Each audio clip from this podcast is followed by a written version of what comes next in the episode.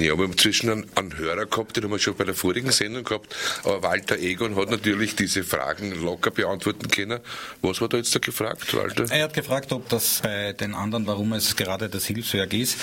Und äh, ich kann da natürlich nur im Rahmen meiner Möglichkeiten Antwort geben, weil er gefragt hat, wie ist es bei den anderen Pflegeorganisationen. Und natürlich habe ich Recherchen auch bei der Volkshilfe und äh, bei der Caritas gemacht. Und diese Quellen haben bei zwei wesentlichen Punkten gesagt, dass das nicht zutreffend ist. Das eine ist die Arbeitszeit, die bezahlt wird also sogenannte Auslastungsquoten, dass die dort reduzierte äh, Lohn, äh, einen reduzierten Lohn bekommen, weil die Pflegeeinrichtung ihr das, äh, den Personallohn koppelt an den eigenen Einnahmen bei den Patientenbetreuungen ist nirgends dort der Fall. Mhm. Und äh, der wesentliche Punkt ist, dass dort die Pflegegruppen auch die Arbeitsinhalte machen, die für sie auch vom Gesetz her vorgesehen sind. Okay, Walter, Dann weiter geht's. Kommen wir zu der Thematik der Verantwortung. Es äh, hat mich äh, vor einigen Tagen in der Früh ein Anruf aus der niederländischen Landesregierung von einer Quelle erreicht, die mich informiert hat, das war um halb acht in der Früh, dass die Frau Landesrat Bohuslav am darauffolgenden Tag den Ressort wechseln wird. Es hat zwar schon im Zuge der Landtagswahlen Gespräche gegeben, auch Publizierungen, aber es, war eigentlich nie eine Publizierung oder eine Veröffentlichung, die besagt hätte, dass das Sozialressort ihrerseits abgegeben wird. Und bereits Ende 2006, Anfang 2007 habe ich äh, der Landesregierung die ersten Informationen übermittelt hinsichtlich der Missstände und der Reportagen und da waren ja auch schon einige Verfahren gewonnen. Und dann habe ich hier, ich habe das jetzt hier mitgenommen, die Reaktion aufgrund der Information über Missstände in der mobilen Hauskrankenpflege beim Niederischen Hilfswerk, die lese ich jetzt einmal vor. Ist auch nur ganz kurz. Betrifft Nachrichtenmagazin der Glöckel Missstände in der mobilen Hauskrankenpflege. Sehr geehrter Herr Glöckel, Eingangs darf festgestellt werden, dass aufgrund Ihrer Anfrage bei der Abteilung GS4 bzw. GS7 sofort eine Anfrage bei der Geschäftsführung des NÖ Hilfswerk seitens der Abteilung GS5 veranlasst worden ist. Die im Hilfswerk eingeleitete Untersuchung erstreckte sich auf die Dienstleistungseinrichtungen Bruck an der Leiter und Hainburg. Das Endergebnis dieser Untersuchung so in der Stellungnahme des NE-Hilfswerks weiter, hat nicht den geringsten Anlass für eine eventuelle Beanstandung gegeben. Seitens der Abteilung GS5 besteht daher kein weiterer Handlungsbedarf. Niederösterreichische Landesregierung im Auftrag Magister Amla. Dazu ist Folgendes zu sagen. Erstens hat die Niederösterreichische Landesregierung von mir niemals zwei Dienststellen namhaft gemacht bekommen. Das wäre auch unseriös. Und der andere Punkt, der ist schon weiß ich nicht, fehlen mir fast die Worte. Man geht, man teilt als Medium zu einem Zeitpunkt, wo zig Verfahren schon nachgewiesen haben, dass diese Missstände existieren. Eine Beschwerde bringt man ein und dann macht die Aufsichtsbehörde, die eine Kontrollfunktion auszuüben hat, nichts anderes, als dem niederischen Hilfswerk, das schriftlich mitzuteilen, na, no, na, was schreiben die denen zurück? Bei uns, wir haben äh, Dreck am Stecken oder wir haben hunderte von äh, Verstößen gegen das Pflegegesetz. Wir schicken Nachbarschaftshelfer zu intensivpflegebedürftigen Patienten. Bei uns dürfen Heimhelfer und Pflegehelfer Medikamente vorbereiten und verabreichen. Na, was stellt sich die Landesregierung vor? So wäre auch nie eine Kontrollfunktion ausgeübt worden bei einem privatwirtschaftlichen Unternehmen. Und das ist auch der Punkt, warum ich gesagt habe in einer Überschrift einer Reportage, weil die ÖVP hinter dem Hilfswerk steht, können Gesetze scheinbar gebrochen werden. Ich meine, das ist ja ein Skandal par excellence. Und ich habe dann der Landesregierung äh, wiederholt äh, Informationen übermittelt. Und dann auf einmal, jetzt wechselt die Frau Landesrat Bohuslav das kommt mir ja schon fast so vor, wie dass man sagt, aus dem Blick, aus dem Sinn. So wird es nicht sein. Es wird sich sowohl der Präsident vom Niederländischen Hilfswerk für diese Vorgänge verantworten, als auch ein politischer Träger. Weil ich kann doch nicht, ich kann doch nicht in dieser Größenordnung wo es hier um hunderte dokumentierte Fälle geht, wo Gesetze gebrochen wurden, nachweislich, dann einfach sagen, na da entziehe ich mich aber zum Beispiel dem Ressort, da gehe ich, äh, habe weißes Westel, das mag politisch funktionieren. Es wird auch mit Interesse, äh, werde ich die Reaktion abwarten jetzt, was den äh, Präsident der Niederländischen Arbeiterkammer betrifft. Weil die haben die Pflegehelferin im Regen stehen lassen. Das, hat ja, das ist ja wie ein Schulterschluss. Ich lese dann auf einmal in einem Schriftstück, dass mitgeteilt wird, die irrtümliche Auslegung der Auslastungsquoten. Das heißt ja, dass der Präsident Staudinger mit irgendjemandem beim Hilfswerk gesprochen hat.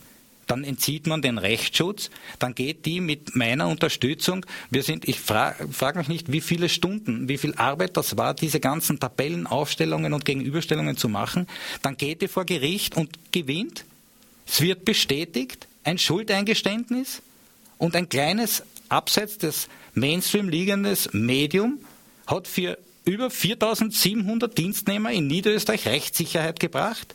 Weil vor einer Woche ist eine leitende Beschäftigte von der Landesgeschäftsstelle bei einem Gespräch mit einer Therapeutin, die sind zusammen gewesen und die hat die jetzt halt gefragt, weil da ist es um eine Abrechnung gegangen, die hat ihr gesagt, Auslassungsquoten, die brauchen dich nicht mehr interessieren, die sind für euch vollkommen irrelevant. Dafür hat man, ist es natürlich wert zu kämpfen. Aber ein kleines Medium, ein Journalist. Ich muss sagen, ich gratuliere dir, dass du das auf dich genommen hast, weil ich muss da schon sagen, äh, ich bin ja einfach sehr, sehr aktiv und es geht schon auf die Nerven. Ja, naja, Nerven, das ist, habe ich das letzte Mal schon gesagt, das ja. ist Substanz, aber es ja. ist es ja wert. Nur ein Skandal, dass eine Arbeiterkammer, obwohl dort die untere Hierarchie mir schon in vier Augengesprächen Vertreter mitgeteilt haben, das ist eine politische Entscheidung, das geht von oben aus. Die hätten ja wollen, die hätten ja wollen. Aber dann wird die im Regen stehen gelassen und dann trotzdem gewinnt sie ja. und das steht als Resultat fest. Ja, ist fein. Äh, wie, das, wie du das erzählt hast, mit, äh, das erinnert mich auch, ich schreibe ja auch so offene Briefe, dann kriegst du halt Antworten von der Behindertenanwaltschaft oder von der Volksanwaltschaft und die fragen dann nach und die äh, antworten dann. Ja? Und normalerweise kriegst du das, manche wird, äh, kriegst du das nicht so gleich zu, zu Gesicht. Ja?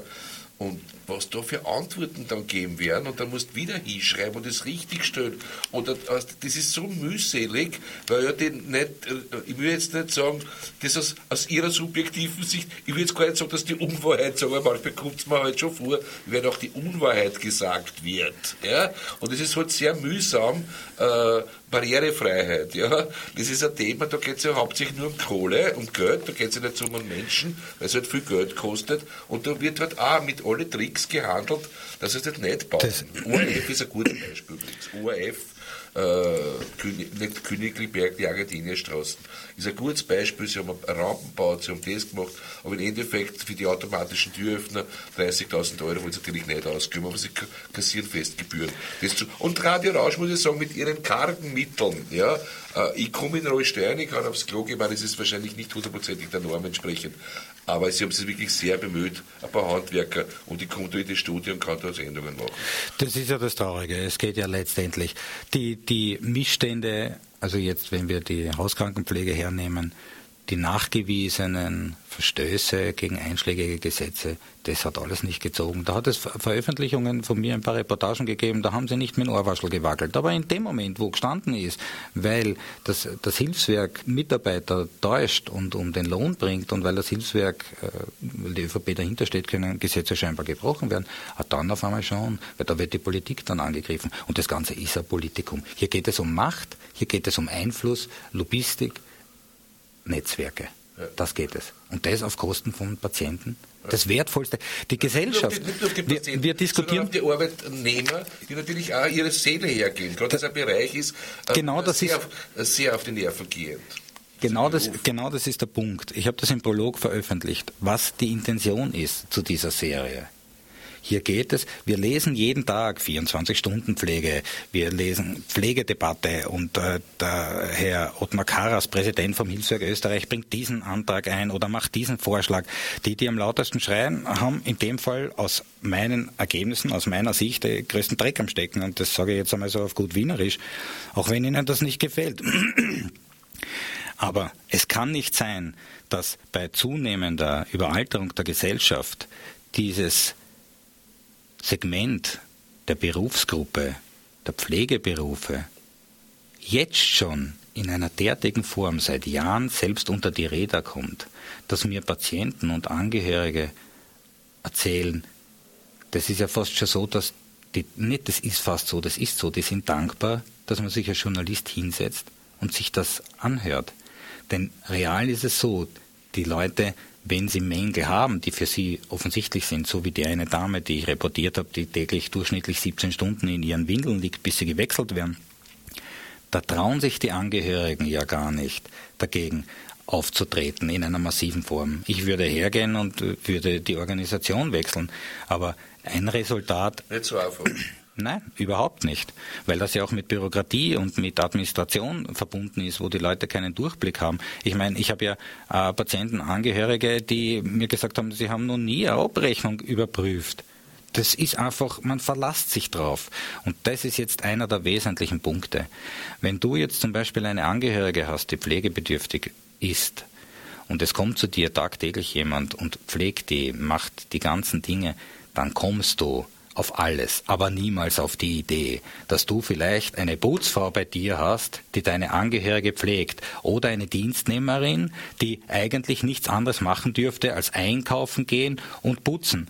Oder wer kann denn unterscheiden von Angehörigen oder von Patienten, dass er sagt, aha, Sie sind eine Heimhelferin, mhm, Sie dürfen das. Und Sie als Pflegehelferin, Sie dürfen das. Und die diplomierte Krankenschwester, die darf das. Die Menschen haben vertraut. Und dieses Vertrauen hat diese Organisation nachweislich über Jahre missbraucht und gebrochen.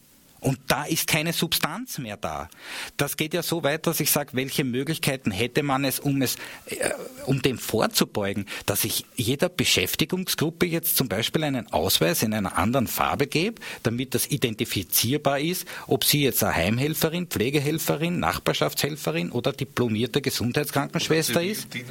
Also das ist ein Vertrauensbruch sondergleichen. Und der ist mir, ich habe also einige Reportagen im Bereich äh, der, der Kranken Krankenpflege schon gemacht, aber mir ist vieles untergekommen. Aber das noch nicht. Ein derartig eklatanter Vertrauensbruch gegen Menschen, die ausgeliefert sind und dem System auch ausgeliefert sind und wehrlos sind, so gegenüberzutreten, ist also schon ein Kapitel für sich. Und deswegen bin ich überzeugt, dass letztendlich auch äh, Leute die für die Konsequenzen einstehen müssen.